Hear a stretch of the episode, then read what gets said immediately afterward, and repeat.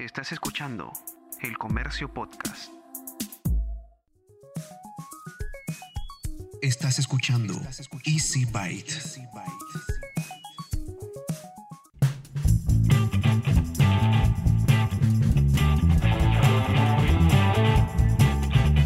Bienvenidos a un nuevo episodio de Easy Byte, el podcast de tecnología del diario El Comercio. Mi nombre es Bruno Ortiz. Te doy la bienvenida una semana más. Esta vez te voy a contar sobre una aplicación que busca beneficiar y aumentar la eficiencia de los cultivos. Y sí, sí, no me he olvidado, vamos también a conversar sobre la principal noticia de tecnología de consumo de esta semana, el lanzamiento de los nuevos iPhones. Así que, empecemos. Desde esta semana ya está disponible en el Perú Didi, la aplicación de movilidad que se autodenomina la más grande del mundo. ¿Qué cosa es lo que ofrece? Un buen servicio a tarifas muy competitivas. Ah, y ojo que si quieres ser socio conductor, están ofreciendo un 18% de comisión por el uso de la aplicación. En Didi aseguran que tienen un proceso de verificación de seguridad para los conductores, en el que validan la licencia de conducir, el SOAT vigente, los antecedentes y que la antigüedad del automóvil sea de 10 años como máximo. En su aplicación ya cuentan con un botón de emergencia, la posibilidad de compartir el viaje en tiempo real y protección de números telefónicos al momento de hacer llamadas, así como la tecnología de reconocimiento facial para los socios conductores y para los usuarios. Didi tienen varias vías de comunicación, tienen una central telefónica exclusiva para usuarios y socios conductores, te puedes comunicar con ellos por medio de las redes sociales, vía correo electrónico exclusivo para cada uno y a través de la misma aplicación. Adicionalmente, esta app tiene ya implementado un centro de emergencias que conecta con autoridades y diferentes redes de apoyo en caso de incidentes. La aplicación de Didi ya está disponible para Android y iOS, así que si quieres y te animas, descárgala y luego me cuentas qué tal te fue. Ya llegó al mercado local el nuevo Poco X3 NFC. Aguanta, aguanta, aguanta. ¿Qué? Sí, el fabricante chino de celulares, Xiaomi, vende smartphones con su marca y también con otras dos submarcas, por decirlo de alguna manera, Redmi y Pocophone. Esta última se caracteriza por combinar un hardware muy moderno con un precio muy bajo y ya está disponible su nuevo modelo en el Perú, el Poco X3 NFC. Este equipo tiene una pantalla Full HD Plus de 6,67 pulgadas, compatible con HDR10 y capaz de alcanzar una tasa de refresco de 120 Hz. Viene con 6 GB de RAM y versiones de 64 y 128 GB de almacenamiento UFS 2.1. Además, su procesador es un Snapdragon 732G. Tiene tecnología NFC, Bluetooth 5 y Wi-Fi dual tiene una cámara frontal de 20 megapíxeles y atrás un combo de 4 cámaras, la principal de 64 megapíxeles, la secundaria de 13 megapíxeles y dos de 2 megapíxeles. Su batería es de 5160 mAh que viene con carga rápida de 33 watts que promete cargar en solo 10 minutos hasta el 65% de batería del dispositivo. Ahora vamos con el tema de los precios. La versión en el mercado local de 6 GB de RAM y 64 GB de almacenamiento la puedes encontrar a 1299 soles como su precio regular. Pero hay una promoción por lanzamiento. Ese mismo equipo más una Mi Smart Band 4 de regalo los puedes encontrar a solo 999 soles en Mercado Libre, Linio y mistore.com.pe. Del mismo modo, la versión de 6 GB de RAM y 168 GB de almacenamiento te va a costar 1.399 soles, pero una vez más por lanzamiento y también junto a una Mi Smart Band la vas a poder encontrar a solo 1099. Esta oferta también está disponible solo en los canales antes mencionados.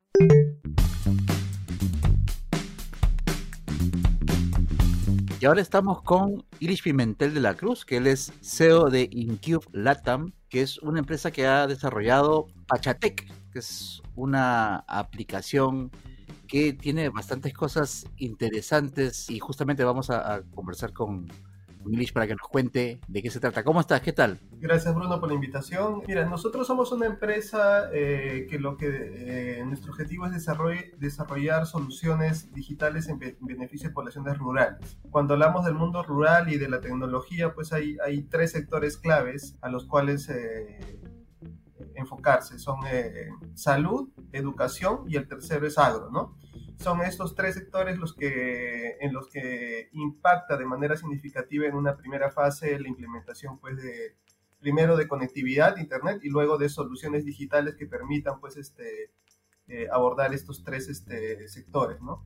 Eh, nuestros partners, eh, socios tecnológicos de la India han desarrollado soluciones en estos tres sectores y surgió la oportunidad de conseguir el auspicio y financiamiento del Ministerio de Agricultura para ingresar con una solución de asesoría e información agraria en la región San Martín, que es justamente este aplicativo que hemos desarrollado y lanzado el 6 de agosto que se llama Pachatec. En el campo, ¿qué cosa es lo que pueden obtener los, los usuarios de esta aplicación? Tenemos eh, varias funcionalidades. Yo resaltaría como la más importante el hecho de que el agricultor, una vez registrado en nuestra plataforma y geolocalizado, puede hacer consultas agronómicas de manera virtual. ¿no? es decir, eh, registra pues eh, qué tipo de consulta tiene, qué tipo de problema tiene, puede apuntar eh, fotos de la plaga o la enfermedad que, lo está quejando y nosotros de manera virtual le vamos a enviar una, una respuesta a su consulta agronómica. ¿no? Para eso estamos trabajando con asesores expertos. En San Martín estamos enfocados inicialmente en cuatro cultivos, que son café, cacao, arroz y plátano, y para eso estamos trabajando con cuatro expertos en cada uno de esos cultivos, ¿no? Entonces, básicamente, eh, es como ahora se habla mucho de la telemedicina, que en vez de que uno vaya a un consultorio, tiene un, un médico que lo puede asistir de manera virtual, nosotros estamos dando teleasesoría agronómica, ¿no? Que de manera virtual un, eh, un asesor pueda enviar una respuesta, que es vía, vía el aplicativo y también vía SMS, eh, al agricultor con respecto a los problemas de plagas, enfermedades y otro tipo de consultas agronómicas que pueda tener. ¿no? ¿Dónde pueden encontrar las personas que estén escuchando esto y que quizás estén interesados en el proyecto o quieran formar parte de él o de repente quieran ver de qué manera eh, llevarlos a su región para que empiecen a hacer algún tipo de, de pilotos o algo por el estilo, ¿cómo pueden hacer para comunicarse con ustedes? Eh, pueden visitarnos en nuestra, en nuestra página web, que es www.pachatec.com, o en nuestra cuenta en Facebook también, que es Pachatec, ¿no? P-A-C-H-A-T-E-C, eh, y escribirnos por cualquiera de esos dos canales. Eh, eh, justamente nuestro gran interés es, comenzar a entrar a otras regiones, ¿no? Eh, inicialmente en zonas que también son productoras de, café, cacao, arroz y plátano, o en otras zonas en donde de repente algún gobierno local, regional quiera pues este, eh, desarrollar alianzas con nosotros para entrar con otros cultivos, ¿no?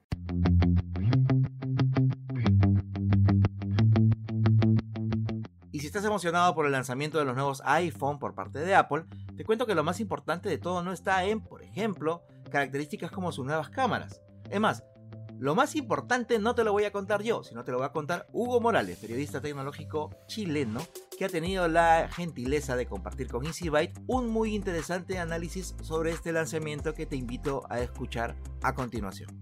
Este ha sido un año particularmente entretenido, si es que lo queremos ver desde el punto de vista de la industria tecnológica, porque les ha tocado adaptarse también y reaccionar a la situación económica a nivel mundial, teniendo que ofrecer dispositivos móviles que tengan la mayor cantidad de características, eh, ayudando a la gente a forzar en cierto modo su decisión de reemplazar el dispositivo del año pasado por un dispositivo nuevo este año. Obviamente empresas como Samsung y como Huawei tienen el argumento del 5G como uno de los tantos argumentos bajo los cuales pueden eh, ayudar a forzar esa decisión en mercados desarrollados, pero claramente Latinoamérica recién está dando sus primeros pasos en las licitaciones de 5G, entonces tenemos un argumento menos, entre comillas, eh, a la hora de que en esta zona nos planteemos hacer un, recambio del teléfono. Es ahí donde, por lo menos desde el punto de vista de Apple, la renovación del iPhone SE para mercados emergentes plantea una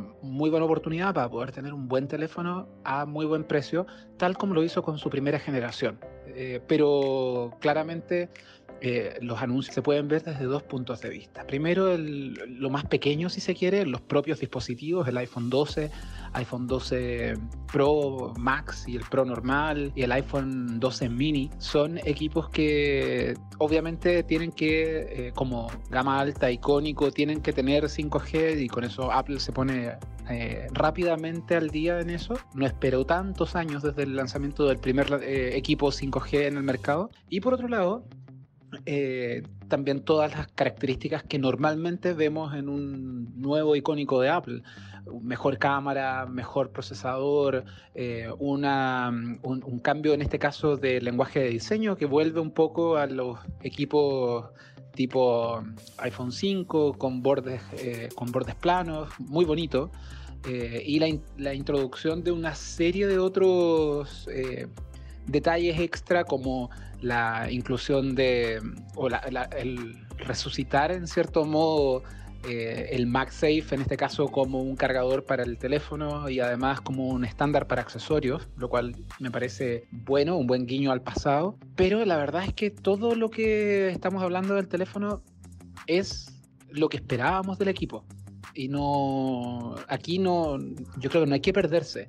El lanzamiento de Apple no se trataba de teléfono, no se trataba tampoco del, del mini HomePod, sino que se trataba de mostrarle a la industria tecnológica que Apple está haciendo una, un camino o que va a forzar en cierto modo un cambio a ARM, arquitecturas ARM. Hoy en día Apple Silicon está haciendo probablemente los procesadores eh, de consumo más potentes del mercado en, en, lenguaje ARM o en arquitectura ARM y eso lo deja de manifiesto con la cantidad de cosas que requieren mucho poder de procesamiento que están incluidas dentro del teléfono. Hoy día la historia no es que el iPhone tenga una mejor cámara o que el iPhone tenga, no sé, con iOS 14 tenga una, un mejor desempeño, etcétera, etcétera. Hoy día la historia es que el A14 Bionic es un procesador que probablemente va a ser la base de los nuevos eh, computadores que Apple prometió lanzar con ARM, eh, que en el evento anterior ya dejó ver que esa era su intención, de hecho lo anunció tal como, como iba a ser. Eh, de hecho ya existen bancos de prueba para desarrolladores que quieran portar sus aplicaciones al lenguaje o a arquitectura ARM y próximamente deberíamos ver primeros computadores ya con, con esa arquitectura que por cierto eh, ya lo, lo había dicho antes Apple eh, ese eh, Apple, Apple Silicon ha estado desarrollando chips que son muy potentes, casi tanto más potentes que un Core i7 o que un Core i9 en ciertas características. Entonces, bien optimizado, como normalmente lo hace Apple, y manteniendo todo dentro de su propio, bajo su propia manga, en este caso el desarrollo de software, de hardware y además de silicona, eh, estamos en presencia de lo que hoy día es una demostración de fuerza. Fue casi equivalente al, a, una especie de desfile militar eh, o algo por el estilo, donde sacan las ojivas nucleares para poder mostrarle a la competencia, en este caso a otras eh, empresas tipo eh, AMD o Intel, que Apple está preparado para dar la pelea en, ese, en esa industria, en la industria del procesador. Y después de muchos años de procesadores con, como de, de silicona propia, eh, en, uh, en, móviles están listos para dar el salto y pelear muy fuerte en, ese, en esa industria de computadores de escritorio. Ahí está la verdadera historia del día. Y la verdad es que es interesante porque ya con todos los dispositivos móviles de Apple anunciados para este año, eh, tenemos la línea SE que claramente entrega una muy buena cantidad de prestaciones por poca plata y tenemos un teléfono y además por primera vez en, en estas generaciones, en seis generaciones de, de, Apple Watch, un Apple Watch SE que puede hacer una buena compañía y que probablemente va a ser una de las grandes puntas de lanza para el, los operadores y los retailers que quieran ofrecer una buena, una buena promoción de cara a fin de año para que la gente se sume a Apple o se sume a iOS eh, con un ecosistema cerrado completo. En este caso, reloj y, y teléfono por una buena cantidad, o sea, por un dinero bastante más razonable que los equipos nuevos como el iPhone 12. Pero también ahí hay eh, el salto, por supuesto, es, es importante. Eh, en el caso del, del, Pro Max, que obviamente es como el, el, más llamativo de todos, el hecho de que también en, en, la línea Pro hayan empezado por fin con 128 GB de memoria eh, es un viejo anhelo de quienes trabajamos con, esto, con estos equipos y que nos pone por fin en una buena situación de memoria si es que queremos optar por el desde dentro de, estos teléfonos. Así que todo bien por ese lado, pero insisto, hoy día la historia estuvo en los procesadores y, el, y lo que hizo hoy día Apple fue una demostración de fuerza. Antes de despedirme te invito a escuchar Mentes Peruanas, un podcast que aparece todos los martes en el que conocerás un poco más a la persona que está detrás del investigador o científico peruano que está destacando por su trabajo. Los jueves tendrás un episodio más de Me Quedo en Casa, una serie de podcasts utilitarios del diario El Comercio, con los que te queremos dar razones para que pases más tiempo en casa y de refilón evitar así el avance del coronavirus. Y todos los miércoles, como ya lo sabes, encontrarás un nuevo episodio de este podcast, es decir, Easy Byte, con lo último y más importante de la tecnología. Finalmente te invito a suscribirte a Vida y Futuro, el newsletter del diario El Comercio, que aparece todos los domingos en donde recibirás de manera gratuita una selección de las mejores notas sobre ciencia y tecnología que hemos publicado durante la semana. Te suscribes, ya lo sabes, en elcomercio.pe slash newsletters. Y hasta aquí hemos llegado con el episodio 21 de Easy Byte, el podcast de tecnología del diario El Comercio. Gracias una vez más por haber llegado hasta acá. Mi nombre es Bruno Ortiz y recuerda que tenemos una cita la próxima semana, así que pasa la voz. Esto fue El Comercio Podcast.